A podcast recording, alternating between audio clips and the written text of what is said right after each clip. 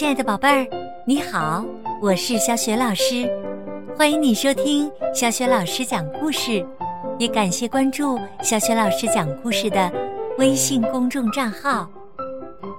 下面呢，小雪老师要给你讲的是睡美人艾洛公主的故事，名字叫《喜鹊之歌》。好啦，故事开始啦。《喜鹊之歌》。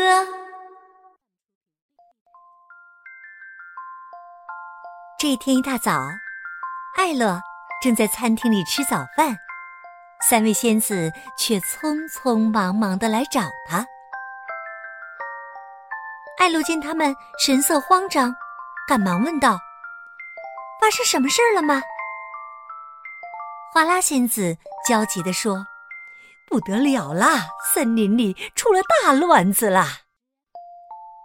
说着，三位仙子带着艾洛来到王宫高处的一个阳台上，让他往森林的方向眺望。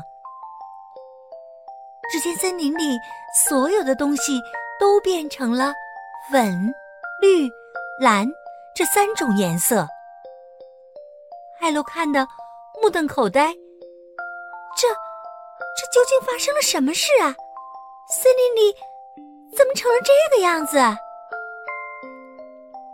翡翠仙子对艾露说：“哎，刚才呀，我们三个打算好好的收拾一下屋子，因为拿着魔杖不方便，就随手的把魔杖放在了门口的树桩上。可是趁我们不注意呀，一只喜鹊飞了进来。”喜鹊叼走了我们的魔杖，那只喜鹊还十分聪明，它每飞过一个地方，就用魔杖把那里变成粉、绿、蓝这三种颜色。最后啊，它还带着魔杖飞回了自己的鸟巢呢。仙子们不知所措地问：“艾洛，你能帮我们取回魔杖吗？”你知道，森林里的动物们都很爱戴你，你应该比我们更有办法。艾洛答应了三位仙子的请求，急忙来到了森林里。他看着被变成粉绿蓝的地方，心想：沿着这些被改变了颜色的地方，我一定能找到喜鹊的巢的。艾洛很快就找到了喜鹊所在的树下，他友善的对喜鹊说：“喜鹊先生，请把你的魔杖还回去好吗？没经过允许拿走别人的东西，这可不是一个好习惯呐。”可喜鹊呢，没有理睬艾洛，他正用深情的目光凝视着栖息在另一只树杈上的母喜鹊。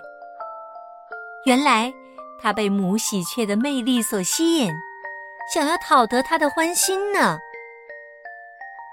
艾露想了想，从头上摘下了王冠，想用这个金光闪闪的东西来吸引喜鹊，以此交换魔杖。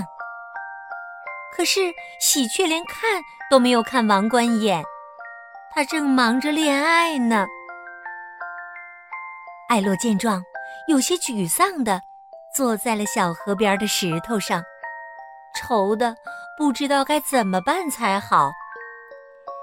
哎呀，该怎么才能让喜鹊把魔杖还回来呢？这时，他听到了一阵鸟的歌声。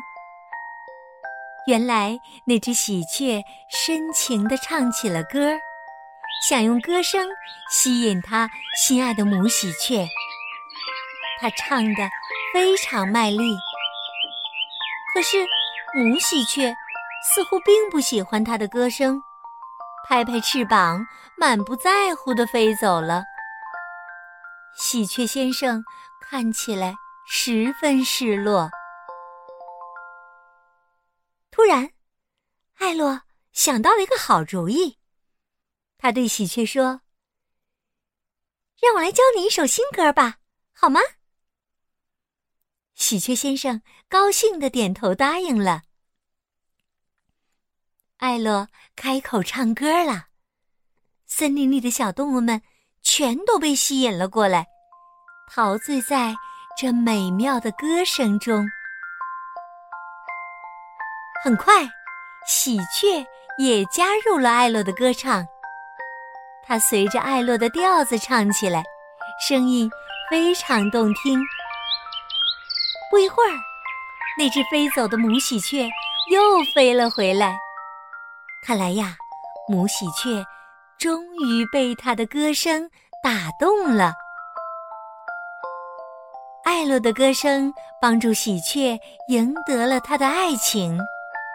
为了表示感谢，喜鹊把魔杖还给了艾洛。仙子们一从艾露手中接过魔杖，就赶忙施展魔法，让森林里的颜色恢复了正常。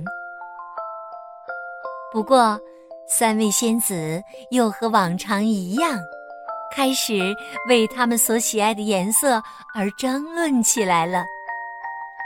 蓝天仙子说。这花原来就是蓝色的，而花拉仙子反驳说：“不是粉色的。”翡翠仙子也不甘示弱：“绿色是最美的颜色啦。”蓝天仙子打断他的话：“瞎说，哪里有绿色的花儿呢？”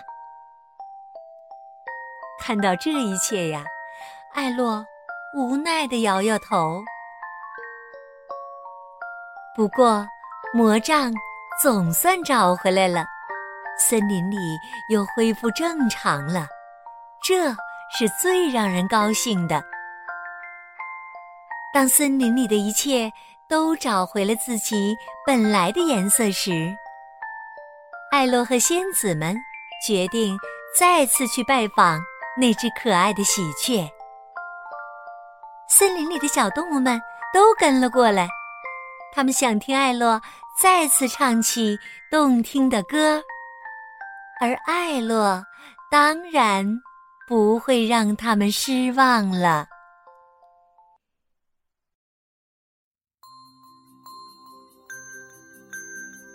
亲爱的宝贝儿，刚刚啊，你听到的是小雪老师为你讲的睡美人艾洛公主的故事，名字叫《喜鹊之歌》。接下来呀，小雪老师又要给你提问啦，听好了，今天的问题是：艾洛用什么办法让喜鹊先生把魔杖还给了自己呢？如果你知道问题的答案，别忘了通过微信告诉小雪老师和其他的小伙伴。小雪老师的微信公众号是“小雪老师讲故事”。关注这个微信公众号啊，有一个好处，就是呢，可以得到小雪老师的个人微信号，和小雪老师成为微信好友，直接聊天儿。好啦，亲爱的宝贝儿，小雪老师就在微信上等着你和你的爸爸妈妈啦，我们再见。